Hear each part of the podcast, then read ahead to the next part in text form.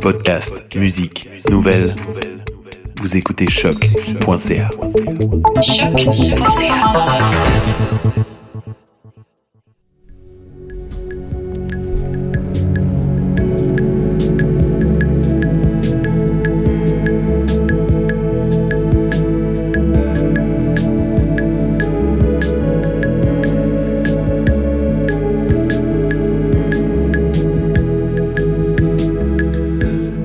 Bonjour à tous, euh, vous êtes à l'écoute du premier épisode hors série du magazine radiophonique REC.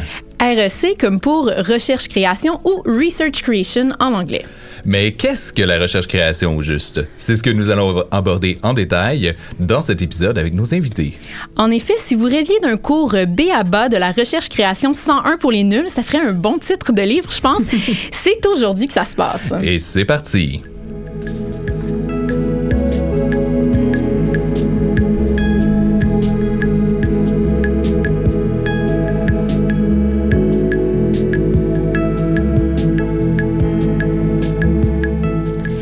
Bonjour, mon nom est Cynthia Nourri. Et je suis Marc-André Cossette. Bienvenue à REC, le nouveau magazine radiophonique de recherche-création présenté par le réseau Hexagram en collaboration avec Choc.ca.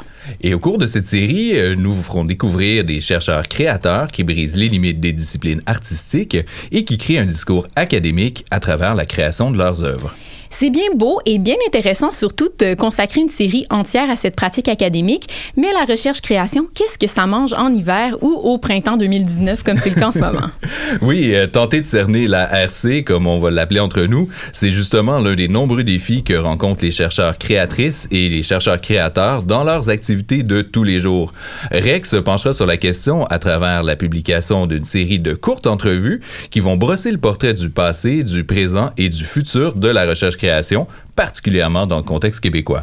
Et nous lançons aujourd'hui ce bal réflexif avec une table ronde à travers laquelle nous aborderons entre autres les définitions, méthodologies et enjeux de la recherche-création. Donc pour ce faire, nous avons invité trois professeurs ayant tous et toutes une perspective différente à apporter à cette discussion. Et vous verrez, la recherche-création, c'est quand même un petit milieu, donc euh, en particulier à Montréal. Donc on va se tutoyer au cours de cette table ronde. Donc on vous présente nos invités à l'instant. Oui, Louis-Claude Paquin est professeur à l'École des médias de Depuis plus de 25 ans.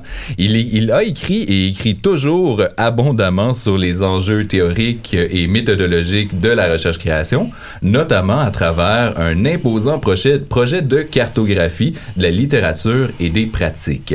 Euh, il a contribué à la création de plusieurs programmes d'études au cycle supérieur intégrant la RC. Bienvenue en studio, Lee Claude. Merci. Et on continue avec Jean Dubois, qui est également professeur à l'UCAM, cette fois-ci à l'École des arts visuels et médiatiques. Il est co-directeur du réseau international de recherche création Hexagram. il est également chercheur-créateur à travers une pratique qu'il décrit comme zigzagant entre dispositifs interactifs, textualité combinatoire, relations intersubjectives et approche in situ. Bienvenue, Jean. Bienvenue à vous aussi. Merci. Dans ce studio que l'on retrouve épisode après épisode. oui. Et finalement, on a avec nous euh, Alice Jarry, nouvellement professeure au Department of Design and Computation Arts de l'Université Concordia. Elle est également candidate au doctorat en études et pratiques des arts de l'UCAM. Et euh, sa pratique artistique se spécialise également euh, dans la création d'œuvres in situ, le design socio-environnemental et les arts numériques. Merci d'être avec nous, Alice. Ça fait plaisir. Donc, il y en aurait évidemment beaucoup plus à dire euh, sur vos parcours respectifs. Alors, on va inviter nos auditeurs à visiter le rec.hexagram.ca pour plus d'informations et des liens vers votre travail. Mais pour l'instant, place à notre discussion sur la recherche-création.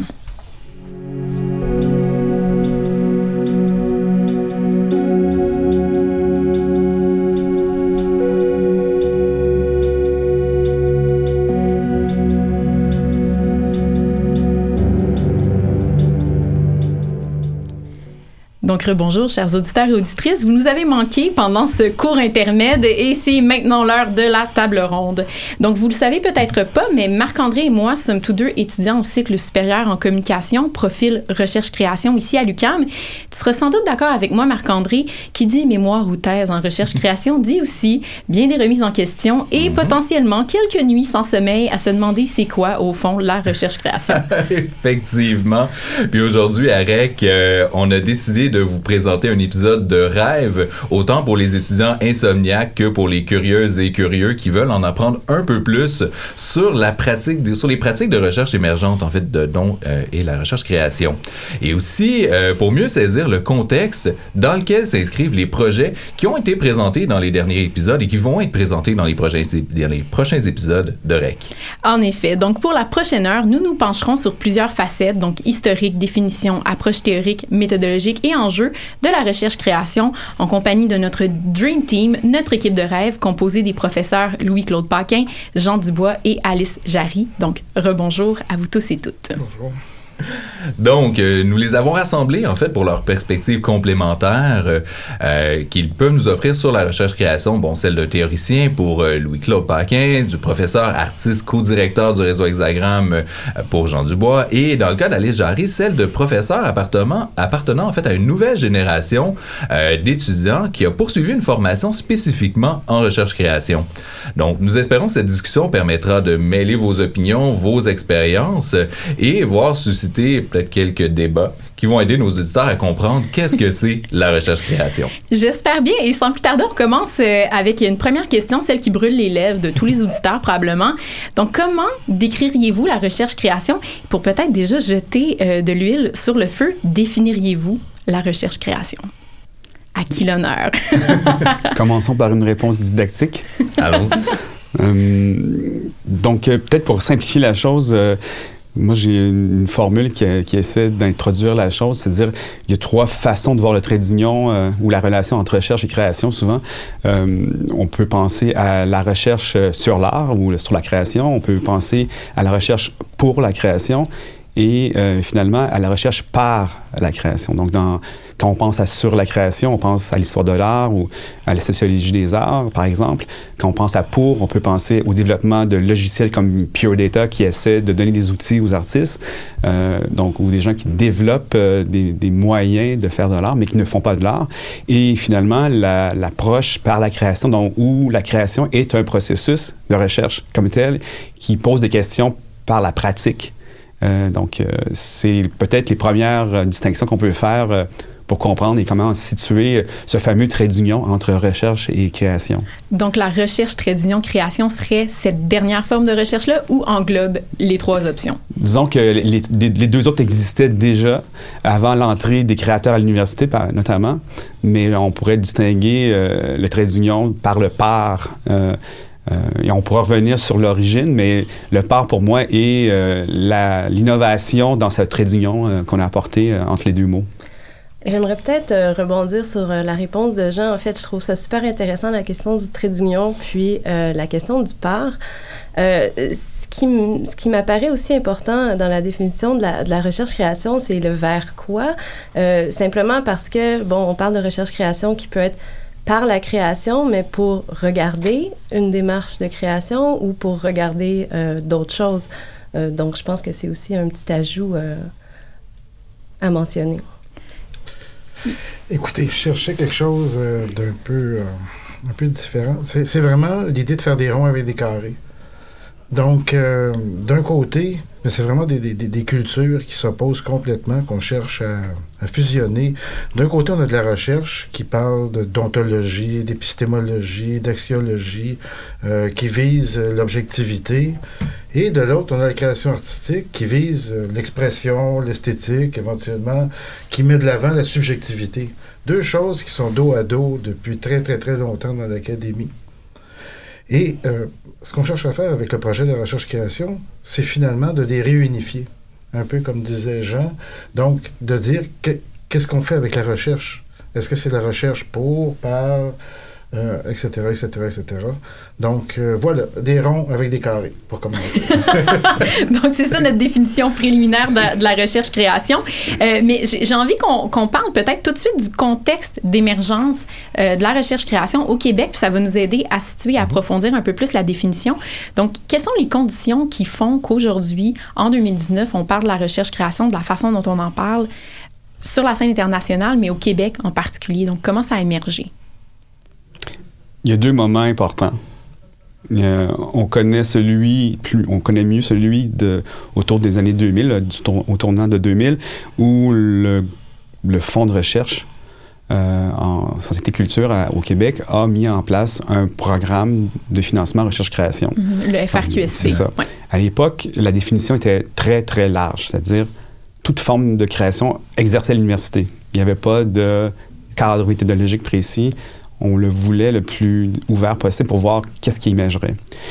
Si on recule 20 ans auparavant, en tout cas, la première occurrence que j'ai trouvée en faisant des recherches, c'est à l'UCAM. C'est-à-dire autour de 1980, l'UCAM euh, essayait de repenser euh, sa politique de la recherche et notamment euh, comment intégrer les créateurs dans cette politique. Et le mot recherche-création a émergé. Donc, je ne sais pas s'il existait auparavant, mais euh, on- moi, je l'ai vu apparaître dans les documents à ce moment-là. Pour donner quelques éléments de contexte, donc euh, dès euh, la fin en fait des années 60, euh, il y a eu euh, avec la création des universités du Québec entre autres la fusion des écoles de beaux-arts euh, à, à différentes universités. Donc par exemple à l'UQAM en 1969, à l'université Laval en 70. Donc on se ramasse tout à coup avec des artistes et des chercheurs euh, au sens plus traditionnel du, du terme des deux côtés qui se retrouvent ensemble à l'université et qui cherchent à faire valoir leur contribution.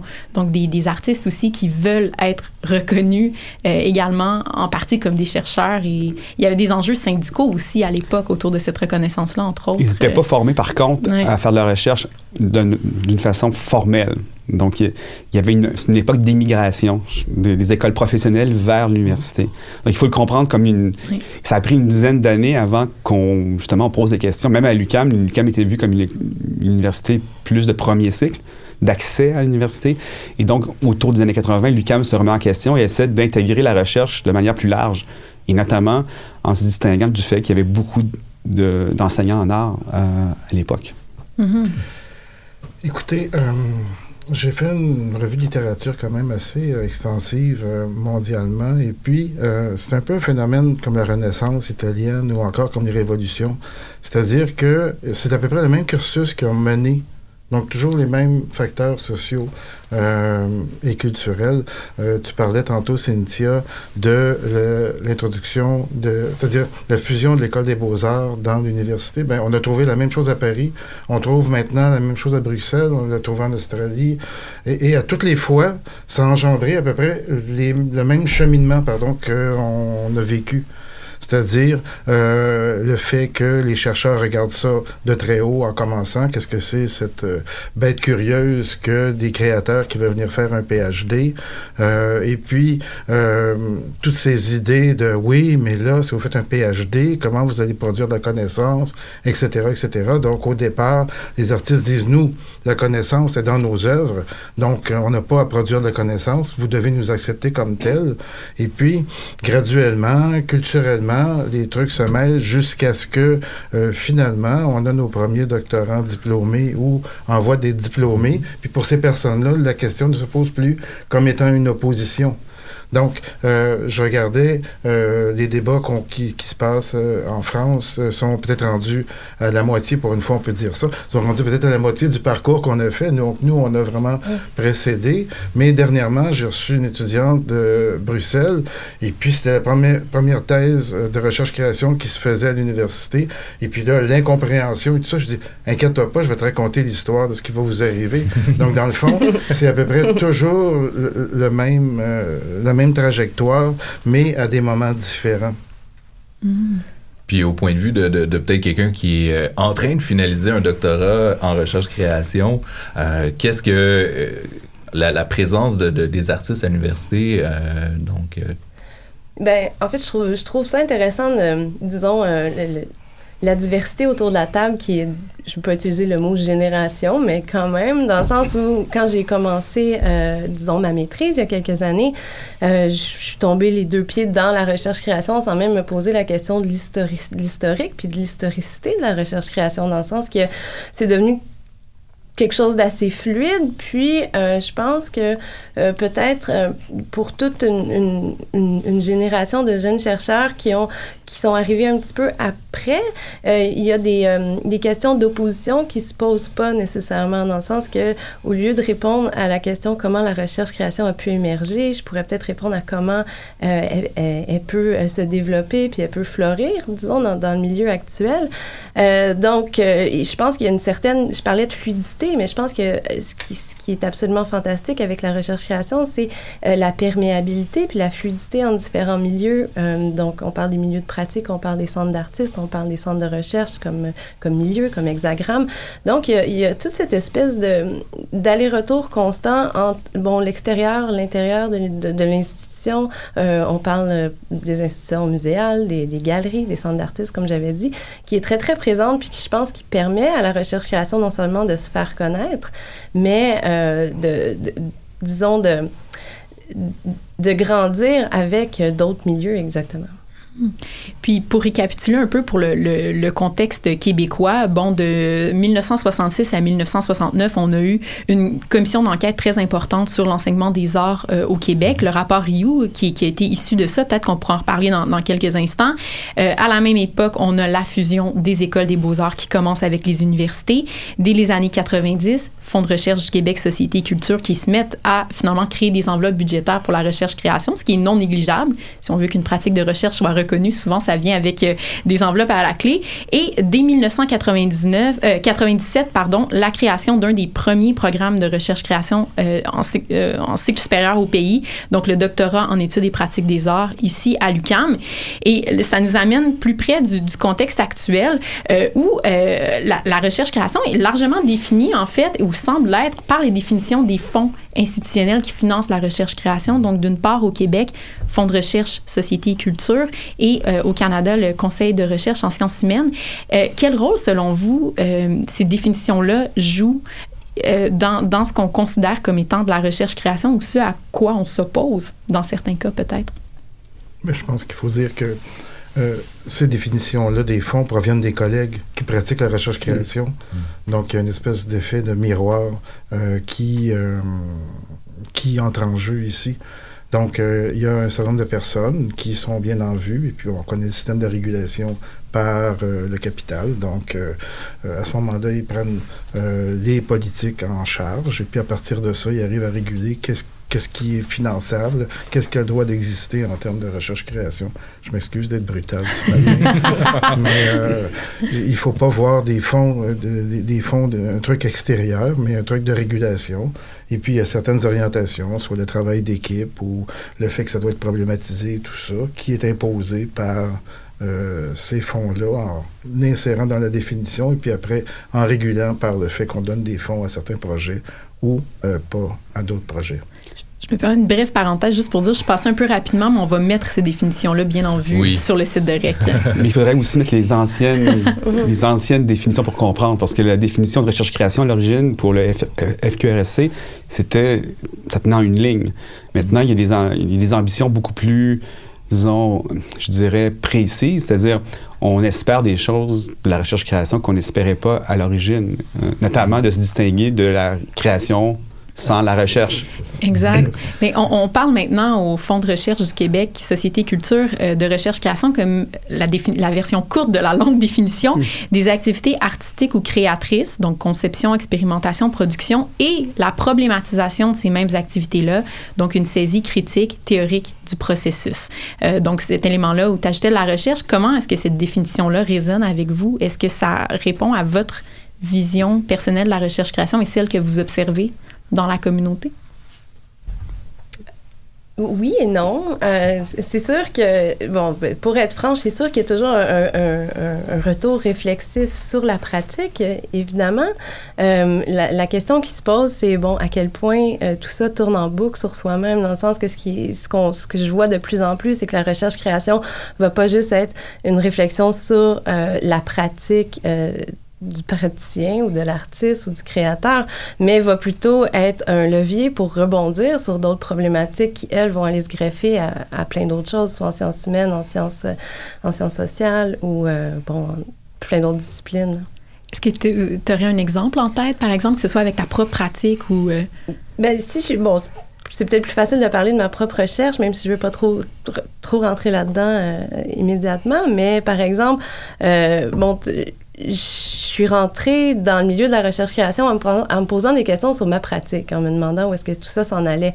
Euh, au fur et à mesure, euh, bon, il y, a des, questions qui se posent, puis tu vois que ça, ouvre vers des enjeux qui sont plus, euh, qui sont plus grands, qui sont plus globaux, donc les, les angles s'ouvrent. Donc, de fil en aiguille, bon, je, suis passée de questions sur la pratique en art numérique à des questions sur la matérialité qui ont ouvert sur la question de la gestion des déchets.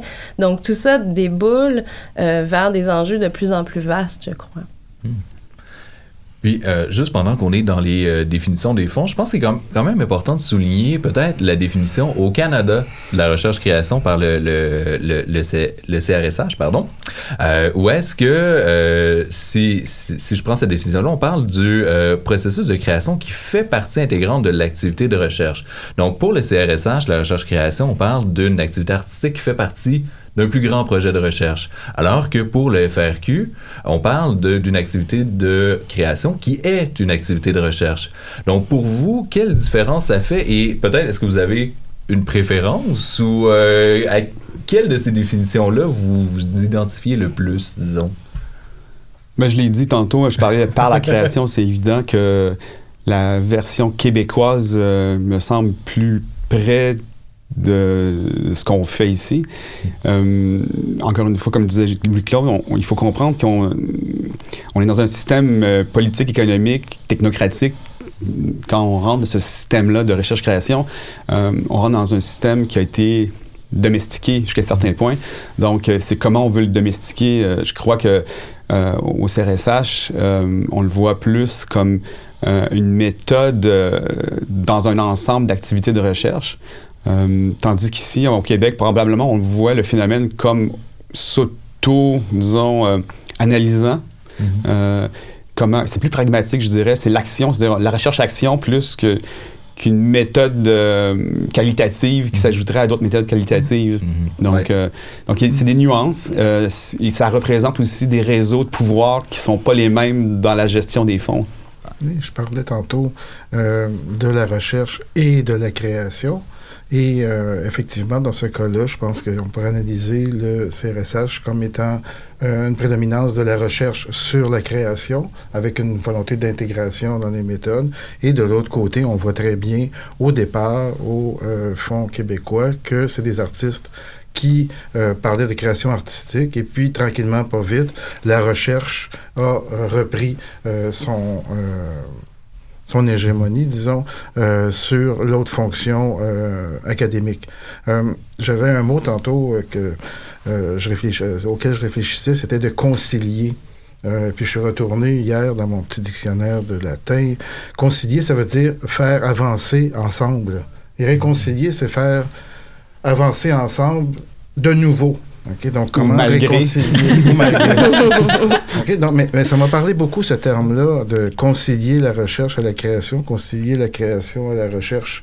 Donc, euh, comme euh, enseignant, euh, pour moi, la chose la plus importante, c'est de dire comment on peut s'y prendre pour pas générer d'anxiété chez euh, les étudiants ou de générer de skis ou, ou, des trucs tout à fait désagréables. Donc, euh, je pense que là, il y a un enjeu. Euh, Peut-être que je, je, suis en train de déborder sur, sur d'autres questions, mais il y a un enjeu très grand. Mm -hmm. D'ailleurs, quand euh, on a commencé, tu, il y avait la question de l'histoire. Il n'y avait pas personne qui était formé en recherche-création. Donc, la très bonne idée qu'on a eue, c'est d'avoir un collègue euh, qui était ce qu'on appelait théoricien. Moi, j'aime bien dire praticien de la recherche.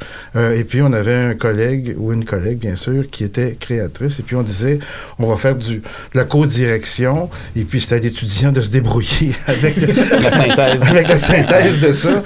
Donc, ça donnait des discussions parfois mais très enrichissantes et d'autres fois qui était particulièrement anxiogène euh, pour l'étudiant parce que chacun tirait de son côté et avait un certain mépris euh, pour l'autre euh, composante. Donc, je pense que ça, c'est toujours la première étape. Et maintenant, avec Jean, avec Alice, on voit que la question ne se pose même plus.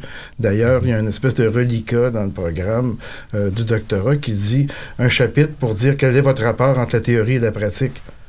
Moi, je, maintenant, maintenant je, je vois même plus la pertinence. C'est-à-dire que dès lors qu'on est en recherche-création, cette question-là n'a même plus de, besoin d'être argumentée. Enfin, je ne sais pas ce que Mais- vous en pensez, chers étudiants. Ben, écoute, euh, Professeur. On a tous été étudiants. Mais je trouve la, la question absolument fascinante parce que, bon, euh, je suis en train de, de- Je suis dans la dernière ligne droite pour finir ma thèse en ce moment. Puis, euh, bon, il y a toute la question de la méthodologie qui se pose. Puis, euh, j- bon, euh, j'ai- je me suis dit, la méthodologie émerge de la pratique, donc doit être forcément intégrée à- la- dans la manière dont tu parles de l'œuvre, puis pas juste une, quelque, quelque chose qui est à part ou qui est au-dessus ou qui est à côté. Euh, donc, séparer la méthodologie de la pratique de l'écriture euh, devient extrêmement compliqué. Donc, euh, c'est- il y a quelque chose de... Bon, j'ai pris des décisions là-dedans qui sont d'intégrer ça de manière comme pas mal plus fluide, puis de manière pas mal plus en- enchevêtrée entre qu'est-ce qui se fait, comment ça se fait, puis qu'est-ce que ça donne. Mais euh, c'est, c'est- il y a, je pense qu'il y a une, une tendance qui, qui, qui devient un petit peu plus naturelle, qui est de ne pas nécessairement séparer les choses, de pas comme le reliquat dont tu parlais. exactement. Ouais. Il faut pas confondre justement que recherche veut dire théorie et création veut dire pratique. Donc, euh, ça, c'est assez fondamental. On peut penser à. Il y a des gens qui ont fait de. On pense aux avant-gardes artistiques où il y a des gens qui ont innové sans passer par un, discours, un métadiscours analytique sur leur travail. Il y a des gens qui l'ont fait aussi. On pense à André Breton qui a à la fois théorisé le surréalisme et pratiqué le surréalisme. Euh, mais euh, je pense pas que la théorie produit nécessairement l'œuvre. L'œuvre peut produire aussi la théorie. Je veux dire, euh, euh, il y a cette. moi, j'aime bien voir évaluer les œuvres intéressantes. On dit, mais est-ce qu'il y a un enjeu théorique dans cette production artistique? Est-ce que il y a des reconsidérations qu'on voit apparaître et non pas simplement quelque chose qui suit les règles, mais qui réfléchit les règles et qui prend un risque à faire un pas de côté, par exemple, et de voir qu'est-ce qui arrive. Donc, c'est une démarche expérimentale. J'ai envie de faire euh, une. C'est super intéressant tout ça. Puis la, discussion progresse vers nos prochains thèmes. J'ai envie de faire peut-être une parenthèse pour ouvrir avant de, de poursuivre. Au Québec, au Canada, on parle beaucoup de recherche-création, mais c'est pas le seul terme qui est utilisé pour décrire justement ce rapport-là entre euh, pratique créative euh, et, recherche euh, en contexte académique. Et non, j'imaginais que la question était désignée, j'y ai travaillé. En fait, il y a à peu près quatre termes principaux qui tournent autour de la pratique. Pratique practice-based research, practice as research, practice-led research. Il y a aussi le artistic research. Euh, et puis après ça, ben, il y en a tout un autre euh, sous-ensemble de déclinaison avec la performance, bon, avec tout ça. Donc, euh, dans le fond, on voit que euh, le discours artistique est arrivé par le biais de la pratique. Et puis, nous, ici, en, au Québec, on a pris le terme recherche-création pour regrouper tous ces, ces éléments-là. C'est, en fait, c'est, une c'est un artefact. Recherche-création, Mhm. c'est un artefact de politique. Il fallait trouver un terme qui euh, sied bien tout le monde. C'est-à-dire, quand on fouille dans l'histoire ou quand on parle aux pionniers, euh, bon, le mot euh, recherche artistique allait pas à tout le monde. Les écrivains disent, ben, moi, je fais de la littérature. Le designer, je fais du design. Le musicien, je fais de la musique. Je veux pas qu'on, me mette l'étiquette art, ce qui allait bien pour certaines pratiques. Donc, euh, le mot création, en fait, a été utilisé et on pourrait le remettre en question pour fédérer ces gens-là qu'on voulait intégrer à l'université. Donc, il faut voir le mot recherche-création comme un artefact canadien-québécois d'intégration des créateurs à l'université ou des artistes à l'université. Et ça définissait pas un phénomène qui existait juste au Québec ou au Canada. Donc, euh, quand on dit, ah oui, ça existait, avant. oui, ça- oui, le phénomène existait, la politique n'existait pas. Donc, elle nomme une politique, une vision politique d'intégration. Donc, il faut le voir de manière euh, presque socio-anthropologique et non pas comme dire, ah, ça définissait un phénomène qui n'existait que sur ce territoire-là. Donc, il faut faire cette nuance-là. Donc, c'est une saveur et non pas un- une essence de la chose. Puis justement, bon, là, on, on a eu un contexte politique qui a quand même euh, favorisé la reconnaissance de la recherche-création, euh, mais ça s'arrête pas là. Quels sont justement les enjeux particuliers auxquels la recherche-création fait encore face dans euh, justement son intégration académique et artistique et sa mise en valeur également? Ben, c'est dur certaines fois parce Il que. semble en avoir beaucoup à Ouais. aller Non, mais et vous. Écoutez, moi, j'ai. C'est pas tout le monde qui fonctionne bien là-dedans. J'ai été vice-doyen à la recherche et à la création à la Faculté des Arts. Et je pourrais dire, euh, il y a des gens qui, euh, qui deviennent professeurs parce qu'ils ont été sélectionnés comme artistes valables et qui peuvent transmettre un savoir-faire et qui ne sont pas du tout intéressés par cette démarche-là qui peut sembler rigoriste. C'est-à-dire, euh, et là, je, peux le comprendre parce que qu'est-ce qui nous pousse à faire de l'art, par exemple? Euh, c'est différent selon les, disciplines qu'on utilise. Un designer va avoir euh, pas les mêmes prémices qu'un poète, par exemple. Le poète va dire peut-être avoir plus tendance à dire ben j'ai une pulsion qui me pousse à faire ça, tandis que l'architecte j'ai une commande et je dois résoudre un problème qui m'est extérieur, par exemple. Donc, qu'est-ce qui fait entre le poète et, et l'architecte? On, arrive à trouver un continuum. C'est pas évident. Moi, je dirais aussi, euh, les, les étudiants qui, quand on donne des cours de méthodologie, on donne jamais le cours le plus, disons, euh, populaire. OK? On- les gens, si c'était pas un cours obligatoire, je pense pas que les étudiants le prendraient nécessairement. Donc, il faut déjà commencer à dire, mais il y a un processus de domestication de l'artiste pour en faire un, un universitaire, quelque part. Parce qu'on peut faire de l'art sans aller à l'université, on s'entend. On peut être un grand artiste sans aller à l'université. Euh, mais si on choisit d'aller à l'université, on choisit euh, certaines contraintes. Et là, on peut se sentir assez, disons, euh, serré. Il y a, souvent un mauvais moment à passer pour les étudiants. Je ne vais pas aller plus loin, mais en tant que prof de métaux, il faut affronter cet état-là dans lequel on place les étudiants à surtout à apprendre à avoir un métadiscours sur leur forme de- de- d'expression principale, qui passe beaucoup par le langage écrit et l'analyse. Et l'art fonctionne beaucoup plus de manière synthétique. Donc, comment dompter un cerveau synthétique à devenir un cerveau analytique? C'est un des grands défis. Alice, sans être trop indiscrète, est-ce que tu l'as passé ce moment-là? Ça n'a pas été super. Je- ça- on dirait que ça commence à être loin, mais oui, j'ai forcément passé par là. Est-ce que ça a été une époque traumatisante? Absolument pas. N- non, c'était. Mais je pense que c'est. C'est en fait quelque chose de, euh, d'extrêmement dynamisant. Pour moi, la méthodologie a été extrêmement dynamisante. Ça, on dirait que ça, ça, ça a amené une dimension euh, beaucoup plus euh, pragmatique à une pratique artistique. Puis, ça, c'est pas que ça a validé un petit peu la pratique artistique, c'est pas ça que je veux dire, mais disons que ça a, ça, ça a soulevé les questionnements qui étaient là dans la pratique artistique, mais que tu sais pas trop comment formuler, en fait. Puis, je pense que c'est aussi, Jean l'a un petit peu mentionné, c'est aussi un des défis de la recherche-création, c'est comment tu, euh, bon, tu transformes une, une pulsion en question de recherche aussi, puis quelle méthode tu vas mettre de l'avant pour répondre à cette question-là. Puis en tant que, en tant que professeur à l'Université Concordia, euh, on a, euh, bon, on a des étudiants de deuxième cycle, mais c'est aussi euh, un défi auquel on fait face, dans le sens où les étudiants ont, énormément de misère, même au début, à formuler une question, puis de comprendre la recherche-création comme euh, une série d'actions par la pratique ou par quelque autre moyen pour répondre à une question. Donc ça, je pense que c'est un défi que la recherche-création a à, à à soulever. Puis aussi, euh, si je peux en mentionner un autre, la question de la diffusion des résultats, dans la mesure où euh, un résultat de recherche-création va être, par exemple, une œuvre, une exposition, euh, une pièce de théâtre. Bon, je ne vais pas tous les nommer, mais ça peut être plein de choses. Puis, quand on parle avec des praticiens d'autres disciplines, on, se fait souvent dire, je vais parler pour moi personnellement, tu publies pas toujours des, des, papiers. Je suis comme, non, non, ça peut faire partie, mais c'est pas toujours une finalité en soi. Donc, il y a une espèce de, de, d'éventail plus grand des modes de diffusion qui reste encore, je pense, à, à vulgariser auprès d'autres mmh. disciplines. Ouais. Mmh.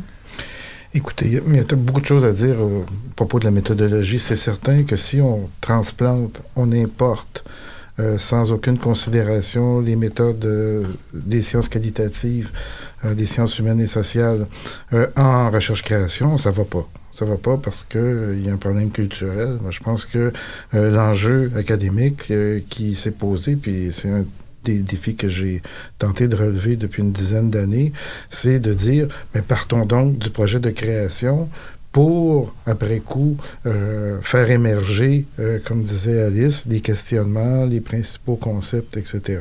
Je pense qu'une fois que ça c'est fait, euh, c'est beaucoup plus facile que euh, de conserver des étudiants dans une espèce de skis où il faut que je problématise ma théorie, puis d'un autre côté, il faut que je sois en atelier, et puis il n'y a pas de lien visible ou euh, qui est apporté par le projet pédagogique. Donc, je pense que tout l'enjeu était justement de concilier, je reprends ce terme-là qui m'apparaît joli et euh, super pertinent, les deux aspects. Et euh, les résultats sont là. Euh, Peut-être si je peux rebondir là-dessus. euh, euh, je pense que oui, les, résultats sont là, mais ce qu'il faut, euh, ce qu'il faut jamais oublier aussi, puis bon, Jean mentionnait la, difficulté des enjeux méthodologiques, puis euh, bon, Louis-Claude, euh, bon, l'idée de justement pas séparer la question de la théorie de la pratique, puis de trouver des méthodes qui allient les deux.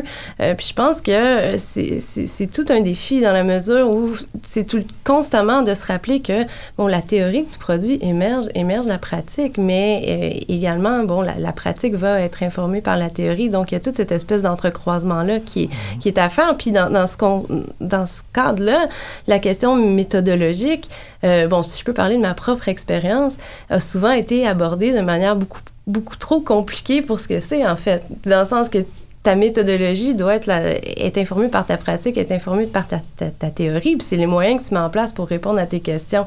Donc, à partir de là, euh, ce que j'ai vu dans mon, dans mon parcours, c'est euh, des moments assez fascinants où, justement, il y a, on importait des, des méthodes des sciences humaines ou, ou en tant qu'artiste praticien, euh, tu te sens complètement euh, déphasé par, par, par rapport à ça parce que ça fait pas partie de, de ton parcours, puis ça fait pas partie non seulement de ton bagage. Tu te demandes qu'est-ce que tu viens faire là-dedans. Il y, y y a une espèce de sentiment de, de d'avoir l'impression d'être un extraterrestre là-dedans. là. Puis, euh, mais bon, de, de fil en aiguille, en travaillant de manière complètement différente, en travaillant par exemple sous la forme de, de groupes de recherche, en lab, euh, sous la forme de workshop où tu vas développer des liens pratiques puis des, des liens théoriques qui se font en même temps, mais tu te rends compte que la, la question de la méthode, c'est pas, euh, c'est pas un monstre. Ju- Justement, ça m'amène à introduire notre prochaine question. Est-ce qu'il existe des approches théoriques ou des méthodologies qui sont propres à la recherche-création? Mais- mais, il- c'est un univers très complexe et foisonnant. Donc, on- Oui. ce qu'on pourrait peut-être faire, encore une fois, comme de manière très schématique, c'est distinguer différents types de recherche. Euh, souvent, on a l'impression de voir la recherche euh, dans un même bloc. Euh, il, y a des, il y a des recherches qui sont descriptives. Par exemple, en sciences pures, on va décrire l'univers. Euh, en sciences humaines, on a tendance plus à l'interpréter. On interprète les, les phénomènes sociaux. Et en art, je pense que quand on fait de la recherche-création, on essaie de transformer la pratique. On essaie de. Euh, je pense pas qu'une œuvre va faire comprendre l'ensemble de l'art, mais euh, ça va le faire, comme je disais, faire un pas de côté. Créer une forme de singularité à un phénomène qui serait trop répétitif. Par exemple, qu'est-ce qu'on cherche dans un artiste? Souvent, c'est l'aspect unique qu'il va apporter. Euh, qui fasse du rock ou qui reprenne Shakespeare, il va y avoir des constantes qui vont être maintenues, mais on va apprécier l'artiste parce qu'il va arriver avec une nuance qui enrichit, mais qui ne fait pas que décrire, mais qui transforme, qui augmente, euh, qui complète ce qui a déjà été fait. Donc, c'est pas les mêmes objectifs. Si on fait, euh, si on veut faire euh, des, une caricature des catégories de ce que peut être la recherche, euh, dans, dans- dans tous ces cas-là, on cherche à, à aller vers l'inconnu, mais il y a différents objectifs. Euh, cet inconnu-là n'a pas le même visage euh, selon ce qu'on fait, la description, l'interprétation ou la transformation.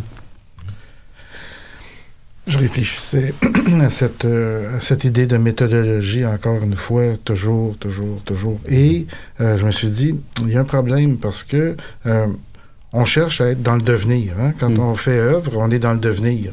Puis quand on fait une recherche, on est dans expliquer le déjà là. Donc, à expliquer le monde, mais le monde tel, tel qu'il est ou tel qu'il a été, si on est historien. Donc, tout à coup, on arrive avec complètement une posture complètement différente. Un, on s'en va quelque chose, mu par un désir, une angoisse, bon, euh, etc., etc. Et de l'autre, bien là, on, on se pose des questions par rapport au monde. Donc, comment faire une méthode du devenir? Là, je réfléchissais encore une fois en historien des idées que je suis euh, fondamentalement. Là, je me disais, ben, si on laissait tomber le méta, là, tu sais, qui est l'espèce de, de truc transcendantal qui dit il existe quelque chose tel que des méthodes, puis qui viennent d'en haut et qu'on doit appliquer. Donc, euh, si on laissait tomber le méta pour, euh, et là, je m'inspirais de Deleuze encore là avec le devenir, pour l'immanence, c'est-à-dire qu'est- qu'est-ce qu'est-ce qui apparaît, qu'est-ce qui, au, moment où on est en atelier, au moment où l'artiste fait son travail. Donc, euh, et bien sûr, je laisserai tomber le logos aussi. Euh, donc, la raison, le langage, etc. Et puis, qu'est-ce qui reste? Il reste le voyage. Hein? Donc, Odos, le voyage. Et puis là, ben, je me suis payé une petite, euh, une petite bulle en disant, ah, ben, tiens, si la méthode, c'était le voyage. Et là, j'ai connecté avec euh, Odos, Odyssée, Odyssée, Ulysse. Euh, je suis revenu au Mutos plutôt euh, qu'au Logos. Et puis, là, je me disais, ah tiens, qu'est-ce qui caractérise Ulysse? Ah, ben on sait, c'est la métisse, non? Et la ruse. Donc, qu'est-ce qui caractérise la création artistique? C'est la ruse. Tous les coups sont bons pour faire œuvre, non?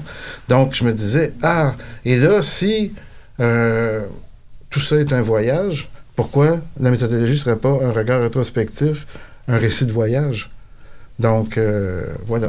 Je, je, trouve, euh, je, te trouve bien, bien humble, Claude, à ce propos-là. Je sais pour, euh, bon, on disait la recherche-création, c'est un petit monde, on, travaille ensemble.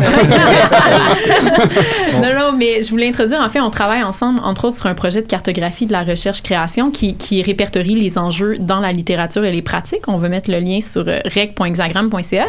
Mais tout ça, c'est un, un beau prémisse où tu te rends pas à dire que tu travailles toi-même à développer une méthode de recherche-création en ce moment, ben, les sécuristiques. Euh, euh, effectivement, mais dans le fond, euh, c'est pas nécessairement une méthode comme un accompagnement ou une façon de faire qui cherche tout simplement à conserver euh, de façon euh, intégrale, intégrée le travail en atelier et puis la réflexion. Donc l'idée, c'est que plutôt euh, que euh, de rêver à une œuvre et puis de la faire trois ou quatre ans ou cinq ans après coup, c'est euh, de réfléchir un peu, d'aller en atelier et de faire des choses. Après ça, de réfléchir à ce qui s'est fait en atelier pour revenir à une réflexion et ainsi de suite. Donc, euh, d'où l'idée des cycles heuristiques. Mais en aucun cas, il y a une prescription.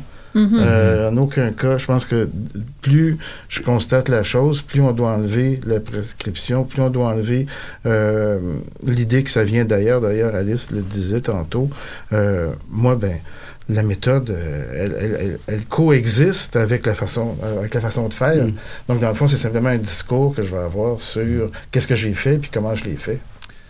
Euh, en fait, je pense que j'ai hâte de, lire là-dessus, Louis-Claude. C'est fantastique parce que, pour revenir à ce que Jean disait, la question du foisonnement, est-ce qu'il existe des méthodes qui sont euh, propres à la recherche-création puis des méthodologies propres à la recherche-création? C'est difficile parce que ça part, euh, ça part toujours de, la question pratique. Puis, je pense que la question de la méthodologie, ça va être de faire opérer les opérations de la pratique, mais, mais au niveau de la recherche. Donc, mm-hmm. je pense que le défi est là, puis c'est un défi euh, qui est assez de taille, mais je pense qu'il faut toujours s'en remettre aussi à qu'est-ce qui se passe dans la pratique, comme, euh, bon, comme Louis-Claude disait, la question des, des cycles heuristiques, on peut penser à la question de l'itération, à la question du critical mm-hmm. making, à, plein de méthodes qui sont pas nécessairement, bon, artistiques, mais qui sont inspirées de, bon, de, l'idéologie des makers euh, ou du design ou euh, plein d'autres méthodes heuristiques qui permettent de faire un retour beaucoup plus euh, agile sur ce qui se passe dans l'atelier puis ce qui se passe dans le faire plutôt que de dire ah, j'ai fait toute cette œuvre-là puis ensuite je dois imposer une espèce de regard extérieur dans une qui vient d'une autre, autre temporalité qui serait la temporalité de l'écriture. Donc, comment tu peux ramener l'écriture, la théorisation un petit peu plus proche du faire? Je pense que le défi réside là. J'ai envie de rajouter, euh, c'est l'idée de nous faire réfléchir. Je dis nous, euh, comme si je faisais de la recherche-création, c'est-à-dire les, tenants, de nous faire réfléchir sur la méthode et tout ça, la méthodologie. Et c'est particulièrement ironique parce que le courant actuel de recherche qu'on appelle post-qualitative remet en question cette idée de méthode. Euh, remet en question pourquoi? Parce que la méthode vient imprégner la recherche. Donc, euh, il y a toute cette idée de la théorisation et de la méthode qui vient imprégner la recherche et la recherche doit être faite par elle-même et puis tout doit émerger. Donc déjà dans le monde, c'est certain que euh, quelqu'un qui va euh, dire j'ai une méthode post-qualitative n'aura pas beaucoup de subventions euh, dans les organismes subventionnaires, il va être puni immédiatement, mais il y a tout un courant qui cherche à réfléchir et remettre en question dans les sciences humaines et sociales cette idée de méthode. Bruno Latour lui-même, il y a un certain temps, disait que ben, c'est les outils qui fabriquent la réalité. Donc je pense que cette prise de conscience-là qui est faite euh, en sciences, en sciences humaines et sociales, on ne devrait pas, en recherche-création, nous demander de régler un problème qui déjà est considéré comme obsolète dans l'autre sphère. Hum, je trouve ça super intéressant euh, ce que tu dis, Louis-Claude, parce que si je, pense à ma, bon, ma propre expérience d'étudiante, puis à mes, mes étudiants également, il y, a, y, a, une espèce de tension qui est palpable entre euh, est-ce que je devrais définir des méthodes d'abord ou définir les méthodes en cours mhm. de route? Donc, d'où les méthodes partent en fait. C'est quoi le point de départ des méthodes? Puis bon, à partir de là, ça dépend vraiment avec, euh, avec, avec, qui tu fais de la recherche. Mais bon, on, voit souvent une espèce de tension entre est-ce que je devrais définir une espèce de protocole qui va me permettre de répondre à ma question ou justement la question va, se développer en faisant des choses. Puis elle va être, bon, la réponse, puis la question, puis le faire, donc se, font tous en même temps. Donc il y a une espèce de justement de d'aller-retour entre euh, la théorisation, la pratique, ou une espèce de division dans le temps de toutes ces étapes-là qui, euh, je mm. pense, qui est encore tendue. Mm-hmm. Ça doit dépendre aussi de, chacune des pratiques. Parce que, comment tu le décris, c'est que la méthode est une hypothèse aussi. Euh, elle ne s'applique pas à une hypothèse nécessairement, elle est elle-même une hypothèse, c'est-à-dire je fais le pari que cette méthode-là va me permettre de répondre à ma question, mais en faisant le trajet, on se rend compte que la méthode doit évoluer. Donc, la méthode elle-même est, mise à mhm. l'épreuve. Mhm. Et comme disait Edgar Morin, les, je pense en citant Pascal, les méthodes viennent à la fin. C'est-à-dire, c'est en conclusion de notre thèse qu'on comprend finalement quelle était la méthode ou ses limites ou son potentiel. Et on, malheureusement, on se rend compte qu'elle ne sera peut-être pas réutilisable. C'est-à-dire, ce qui peut-être différencie particulièrement les, la recherche-création d'autres petits types de recherche, c'est que souvent, pour être valide, elle ne doit pas être réutilisable. C'est-à-dire, est-ce que quelqu'un va reprendre le dripping de Jackson Pollock? Mm-hmm. Donc, euh, la méthode de Pollock, elle est, apparue et elle elle devient disqualifiée pour les autres parce que euh, elle détient en elle-même son originalité. Donc, refaire du dripping, il va trouver vraiment une application différente. Il faut travailler fort, mais est-ce qu'il y a un intérêt à reprendre la méthode de Pollock euh, puisque maintenant elle a donné ce qu'elle avait à donner? Ce qui est peut-être pas le cas dans toute forme des autres formes de, recherche où on peut mieux systématiser euh, les méthodes pour les rendre efficaces. Mais en, art, on demande toujours ce renouvellement-là qui est une forme de distinction, c'est-à-dire trouve-moi une méthode et nécessairement une méthode qu'on ne pourra pas réutiliser souvent. Puis on a fait un exercice quand même assez intéressant euh, avec le, réseau Hexagramme, justement, dont tu es le co-directeur, Jean, et dont on est tous, euh, tous et toutes membres autour de la table, euh, ça a été de sonder environ, bon, les membres du réseau, il y en a environ 160 qui ont répondu, principalement des étudiants, pour leur demander les méthodes qu'ils mettaient en œuvre dans leurs différentes démarches de recherche-création. Et on s'est rendu compte réellement que ça découlait de pratiques très spécifiques et qu'on avait des trajets, des assemblages méthodologiques vraiment distincts. Avant de passer à la prochaine étape, peut-être en une minute ou deux, si euh, Louis-Claude ou Jean, vous pourriez faire ressortir des éléments qui sont ressortis de, cette étude-là que vous, vous avez observé euh, en regard des cartes qui seront disponibles en ligne aussi euh, qu'on a produites? Ah, pour ce qui est des méthodes, j'étais très étonné euh, du fait que une fois qu'on a... Parce que chacun était des énoncés singuliers, on a commencé un peu à les classer, à les ordonner, et puis on s'est rendu compte qu'il y avait des méthodes qui étaient empruntées aux sciences humaines et sociales, euh, ça va. Il y avait des méthodes qui étaient proprement de la création artistique, et puis, dans le fond, il y avait très peu euh, de méthodes qui étaient identifiées comme étant euh, la recherche-création. Par contre, ce que j'ai trouvé intéressant, c'est que les méthodes en sciences humaines et sociales étaient complètement perverties euh, pour le but de la création, et j'ai trouvé ça relativement sain. Donc, euh, ça, c'est d'un premier, premier temps. De l'autre côté, quand on a demandé aux personnes de qualifier la composante recherche et la composante création, là, je me suis rendu compte que comme chercheur, je m'étais planté royalement. C'est que, dans le fond, les personnes peuvent difficilement euh, parler de leur pratique, ils vont parler de leurs œuvres, ils vont décrire leurs œuvres, mais euh, assez difficilement de euh, leur pratique. Donc, que la meilleure chose à faire, c'était d'aller laisser parler les gens et puis à partir de là, d'extraire euh, des passages qui, euh, à notre avis de chercheur, qualifiaient des pratiques. Donc, c'est en gros les deux types de cartes qu'on a qui sont disponibles. Moi, j'ai pas eu accès aux données en, en entier. J'ai répondu au, plutôt. au- J'avais été un peu, justement, euh, froissé par la question, justement, comment vous distinguez la, cré- la création de la recherche. C'est vrai qu'elle n'est Euh, pas facile. Non, mais, c'est- mais c'est. J'y ai pas non. répondu. Non, mais moi j'étais froissé parce que justement, moi, c'est c'est la question intéressante, c'est le trait d'union. Je veux dire, euh, et encore une fois, de séparer la recherche, à dire, bon, souvent les étudiants prennent le cours de météo en pensant apprendre à écrire, quand c'est apprendre à agir. Donc, euh, donc il y a- il y, a toujours cette. On reprend tout le temps cette dichotomie recherche-création, théorie-pratique, euh, action-réflexion. C'est comme s'il n'y avait pas de réflexion dans le, dans le geste et qu'il y aurait seulement de la réflexion quand on, j'en reviens, moi j'en reviens j'arrive pas à comprendre pourquoi les gens disent ah je pense quand ils sont en train d'écrire, on pense. Ici on est en train de faire un montage audio, on pense pas. Et cette, cette, euh, il y, a- il y a comme une forme, on on- c'est comme il y a une forme de fédualisme, c'est-à-dire c'est comme la, la, la pensée écrite serait la seule et unique pensée, et les autres formes seraient des actions irréfléchies, et il ferait passer par une étape de retour réflexif par l'écriture, par exemple. Donc, euh, je pense que quand on fait ce retour, on fait du métadiscours. Je pense que quand on fait ce métadiscours-là, c'est en fait c'est juste de- encore une fois d'avoir une distance par rapport à quelque chose, mais il y a- la réflexion n'est pas dans l'écrit nécessairement. Euh, elle est là peut-être pour confirmer qu'il y a de la réflexion dans le geste proba- probablement, mais il faut apprendre justement à arrêter de définir l'un en, en opposition à l'autre, Euh, comme s'il y avait comme un, deux mondes qui, deux vocabulaires qui fonctionnaient séparément et qui avançaient de manière parallèle. Je vais quand même me défendre un peu, si vous me permettrez. Euh, je suis tout à fait d'accord avec toi, Jean, euh, là-dessus, sauf que euh, dans la recherche, il y avait, qu'on voulait faire, il y avait un, un truc initial qui était dans quelle mesure la forme de recherche et influence la forme de création. C'est-à-dire que c'était basé sur le fait d'une série de rencontres, euh, une avec une danseuse euh, qui travaillait le corps, et puis on remarquait que la composante recherche, qui est liée à la corporéité et tout ça, est complètement différente d'un artiste médiatique qui travaille la technologie.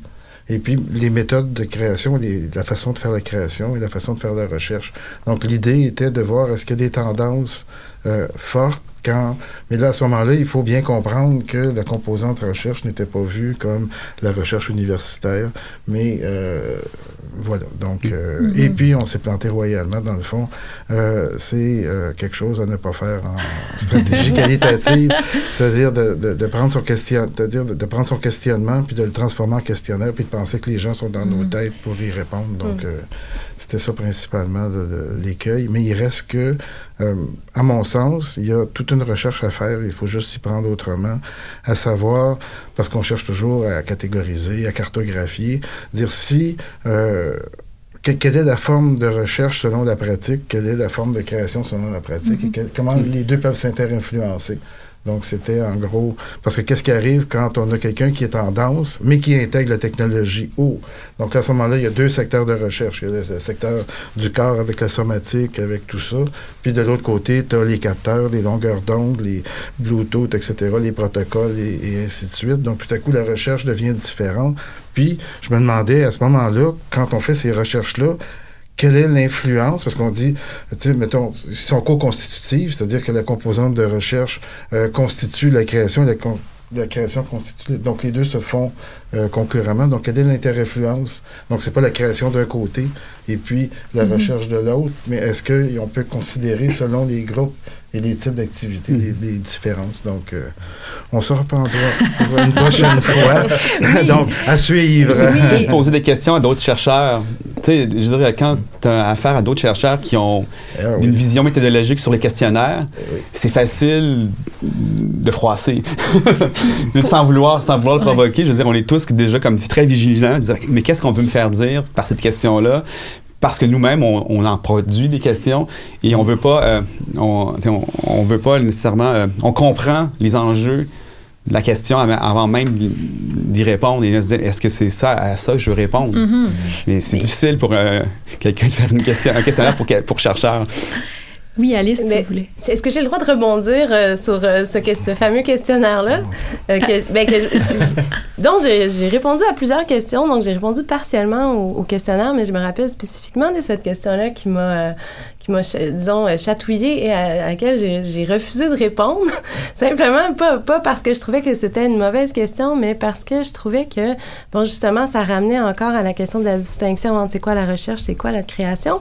Puis, ça pose une question sur. Ça revient un petit peu en arrière dans, dans, euh, avec ta question, euh, Cynthia, sur le. C'est quoi les défis de la recherche-création? Mhm. C'est de constamment avoir à se justifier d'exister. Oui. Donc, et cette question-là me- me- m'essoufflait dans la mesure où je me disais, ah non, il faut encore que je justifie pourquoi il y a de la recherche dans la création puis de la création dans la recherche. Donc, euh, euh, bon, bon, bon, si- le reste du questionnaire était, soit dit en passant, très agréable.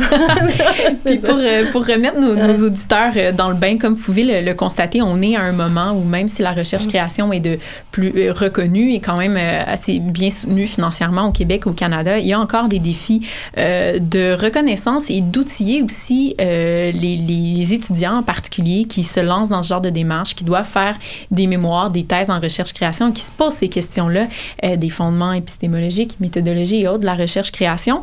La, table ronde se, poursuit rapidement. On est presque rendu à la fin. Donc, j'invite en fait les gens qui seraient intéressés à creuser davantage ces enjeux-là de se rendre encore une fois sur le site de l'émission parce que, entre autres, le mandat du réseau Hexagram mais aussi du projet de cartographie et des recherches de Louis-Claude, c'est euh, justement de rassembler les différents points de vue sur ces pratiques singulières-là de recherche-création qui mobilisent plusieurs méthodes, plusieurs théories pour voir ce qu'on est capable de dire finalement de la recherche-création de façon un peu plus globale, puis d'outiller les gens qui en font. Et il y a Marc-André qui, qui fait oui de la tête. oui, oui. on est, on est là-dedans, nous aussi, Exactement. toi et moi, on en peut, on peut pas s'en sauver. Donc, en, en terminant, euh, avant de conclure, j'aurais envie de vous demander un dernier petit tour de table pour savoir qu'est-ce qui distingue vos visions euh, de la recherche-création, que ce soit dans vos, vos pratiques, votre enseignement ou vos recherches?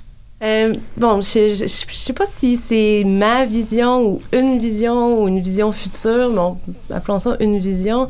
Euh, je pense que la recherche-création, euh, ce qu'il y a d'absolument fascinant, euh, puisque les, ce que plusieurs autres disciplines commencent à comprendre également, c'est à quel point ça a le potentiel de faire le pont entre des systèmes d'échelle puis de nature différente. Donc, je pense qu'il y a quelque chose avec la recherche-création, puis c'est peut-être quelque chose qui, qui va être augmenté, bonifié, rehaussé dans le futur, c'est son lien avec bon d'autres secteurs puis d'autres disciplines. Euh, puis je pense que mm, j'avais j'ai parlé plus tôt à quel point bon quand j'ai commencé en recherche création c'était plutôt pour me poser des questions sur ma propre pratique.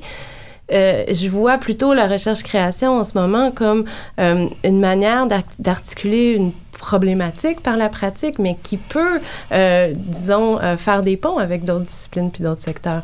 Donc, je pense que, euh, d'après moi, c'est une des forces de la recherche-création pour le futur, puis qui peut amener ailleurs, justement.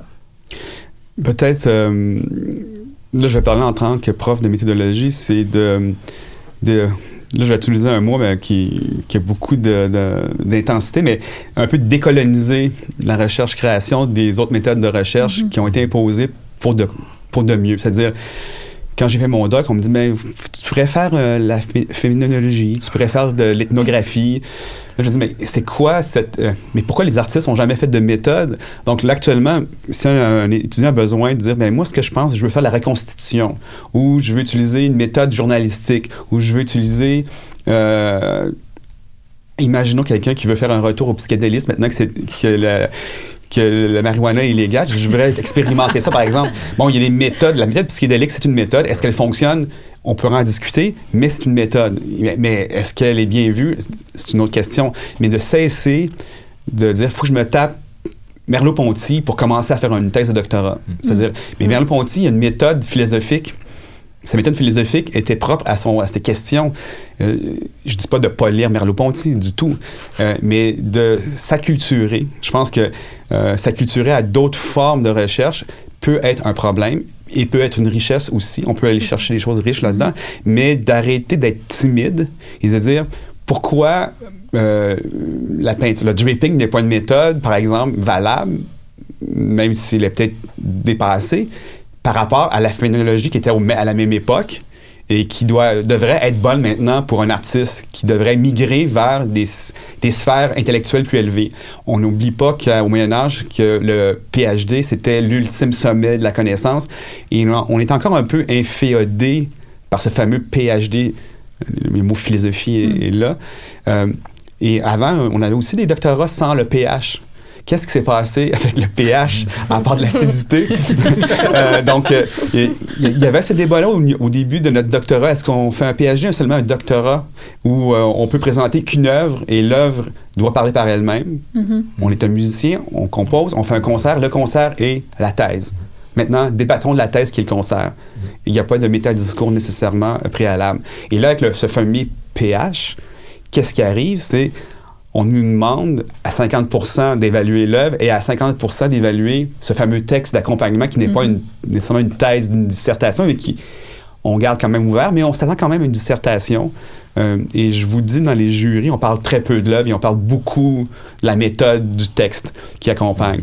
Parce que les gens sont inconfortables aussi. C'est difficile aussi d'aborder l'œuvre, on l'a pas, le document euh, est là, on a la brique devant nous et c'est surtout ça qui, qui accapare, le, disons, le, questionnement. Je dirais comment arriver à faire disons, euh, à véritablement parler des deux de manière équivalente, mm-hmm. c'est pas évident.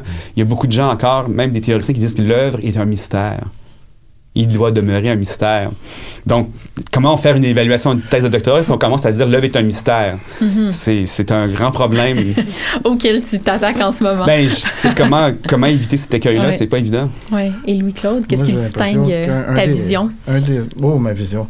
Euh, mais un des enjeux pour rebondir, puis après, je, répondrai à la question. Moi, je pense qu'on doit faire. Euh, entre nous une bonne discussion à savoir qu'est-ce que qu'est-ce qui doit comporter ce document-là. Euh, hmm. Quelles sont les, les, parties? Et puis en quoi on doit le distinguer d'une thèse habituelle de doctorat? Donc, euh, cette, cette question-là euh, est abordée après coup, au moment du jury, quand des gens reprochent de ne pas avoir ci ou d'avoir trop fait ça ou je sais pas trop quoi. Donc, je pense qu'il y, y, a une grande discussion de oui, ça fait longtemps qu'on fait de la recherche-création, mais je pense pas que euh, on est épargné de, de, refaire des consensus compte tenu de comment on a avancé pour euh, les répercuter sur les, les, gens. Maintenant, pour ce qui est de ma vision personnelle, euh, pour moi, j'ai eu une illumination quand je suis tombé sur l'idée de pratique. Donc, tout ce tournant de la pratique des années 2000 qui considère l'effet incarné, la médiation matérielle et tout ça, ça m'aide beaucoup à réfléchir à la recherche-création comme étant des pratiques singulières. Donc, au lieu d'avoir une vision euh, qui régule ou qui vient euh, déterminer qu'est-ce que c'est, l'idée c'est de regarder les pratiques telles qu'elles se font et puis à partir de là, euh, de les décrire ou de les cartographier. Donc c'était vraiment ma découverte personnelle. Donc, euh, pour conclure cette table ronde, peut-être si vous aviez en, une phrase chacun à nous dire ce qui est à surveiller euh, du point de vue de la recherche-création, les, enjeux actuels qui, qui, brassent. Mais comment la recherche-création va, changer les autres formes de recherche aussi? Moi, je pense qu'un des problèmes, euh, actuellement, on commence tout de suite la tête en disant vous devez faire un texte de 200 pages. Et si on disait vous devez faire un film d'une heure et demie au lieu d'un texte de 200 pages, et on disait aux chimistes, aux géographes, arrêtez de faire des textes de 200 pages et faites un film d'une heure et demie. Il y a une révolution universitaire en chemin.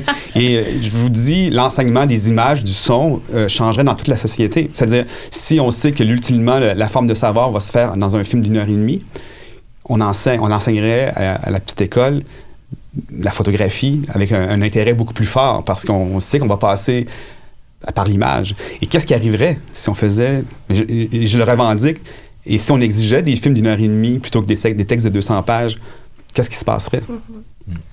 J'aimerais rebondir là-dessus parce que euh, ça, rejoint un petit peu ma perspective. Euh, je pense que, tantôt, je parlais de la recherche-création comme pouvant justement faire le pont entre des systèmes de différentes échelles puis de mm-hmm. différentes natures. Je pense que justement, la question de la création est un lien pour répondre à pas mal de questions euh, urgentes dans, dans, notre société, même si c'est pas toujours bon, validé ou reconnu, mais je pense que ça commence à, à, émerger dans le sens que je travaille avec des scientifiques, puis ils, ils reconnaissent eux-mêmes que leurs articles, ils sont plates, puis ils servent à rien. Pas qu'ils servent à rien, mais qu'ils sont, sont juste plates, puis qu'ils sont pas capables d'aller chercher des publics, qu'ils sont pas capables de, de, de, rejoindre les gens, puis qu'ils sont pas capables de toucher les gens euh, à l'extérieur des 90 personnes qui, qui, comprennent leur jargon. Donc, euh, la recherche-création, pas pour dire qu'elle devrait être instrumentalisée au profit d'autres disciplines, mais euh, apporte vraiment une autre perspective à des problématiques qui sont pas abordées, disons, de manière euh, accessible ou de manière, je vais pas utiliser le mot innovante parce que c'est pas ça, pas ça le bon, bon mot, mais disons de, de manière singulière. Donc, c'est ça. Oui, ben écoute, euh, moi je vais dans le même sens que mes deux euh, collègues ici. Pour moi, c'est l'hybridation des pratiques. C'est-à-dire que la recherche-intervention euh, qui mobilise l'art pour euh, l'empowerment des personnes, euh, la recherche-action, l'artivisme, il y a beaucoup, beaucoup de pratiques qui sont émergentes, beaucoup en sciences humaines et sociales. on parle de recherche performative, inclut une dimension performative, soit en diffusion créative des résultats, euh, qu'on pense simplement à cette idée d'éthique euh, du don contre don. Je sais pas, moi, les, les collègues ethnographes s'en vont dans une population en Amazonie et puis euh, ils s'accaparent des vies des personnes pour les étudier. Eh bien, comment on fait pour leur rendre ce qu'on a étudié? Ben, on peut pas leur parler, ils lisent pas notre langue, etc., etc. Donc, c'est par une diffusion créative, pièces de théâtre, documentaires et tout ça. Donc, je pense que... Mais, mais ça aussi, ça va venir questionner euh, recherche-création parce que il y a des apprentis, des néo-artistes qui, euh, tout à coup, découvrent sans aucune formation la création, donc ils manipulent les caméras euh, parce qu'on est dans le DIY, on est dans tout ça. Et puis maintenant, est-ce que c'est de l'art? Est-ce que, comment on évalue euh, l'intégration? Parce que moi, ça m'est arrivé, certains jurys où tout à coup, les gens disent, ah ben moi, je fais de la recherche-création. Je dis, ah ouais, bon, ben montre-moi ça. Là, tu regardes ça, puis tu dis, oh, faudrait pas. Je sais pas, moi, tu sais, qu'il y a des spécialistes du théâtre post-dramatique qui viennent regarder les pièces de théâtre que ces gens-là font. On pourrait les qualifier de naïves et tout ça. Et donc, à ce moment-là, mais est-ce que le fait de travailler la création est une bonne chose? Oui. Mais comment on l'évalue? On est dans un monde d'évaluation. Donc, ça pose, l'hybridation des pratiques pose euh, toutes sortes de questions. En une micro-phrase de fin, euh, Alice. micro-phrase, je, trouve ça, je trouve ça absolument fascinant. Je sais pas si je vais être capable de, de, de faire une micro-phrase avec ça sur l'hybridation des pratiques, mais je pense qu'il faut euh, justement, quand cette espèce de foisonnement puis d'hybridation qui pose des questions sur la, sur la validation, euh, il faut jamais oublier que la recherche-création, euh, il y a la question de la pratique puis de la reconnaissance mm -hmm. par les pairs qui doit être présente. Donc, il faut peut-être retourner à, à ces critères-là pour justement voir dans tout ce foisonnement-là, qu'est-ce qui fait la création de la recherche-création. Mm -hmm. c'est un très beau mot de la, de la fin et peut-être euh, probablement le, le, sujet de notre prochaine table ronde en votre compagnie parce qu'on aurait pu en prendre euh, encore pour une, deux ou trois heures. Donc, euh, Louis-Claude Paquin, Jean Dubois, Alice Jarry, merci d'avoir été des nôtres. Merci de nous avoir invités. Merci, merci. beaucoup.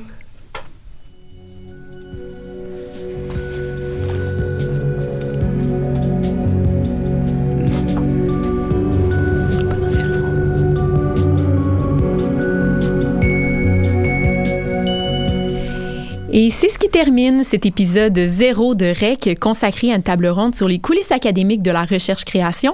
Nous vous invitons à écouter les autres épisodes de la série sur choc.ca ou votre plateforme de balado-diffusion préférée.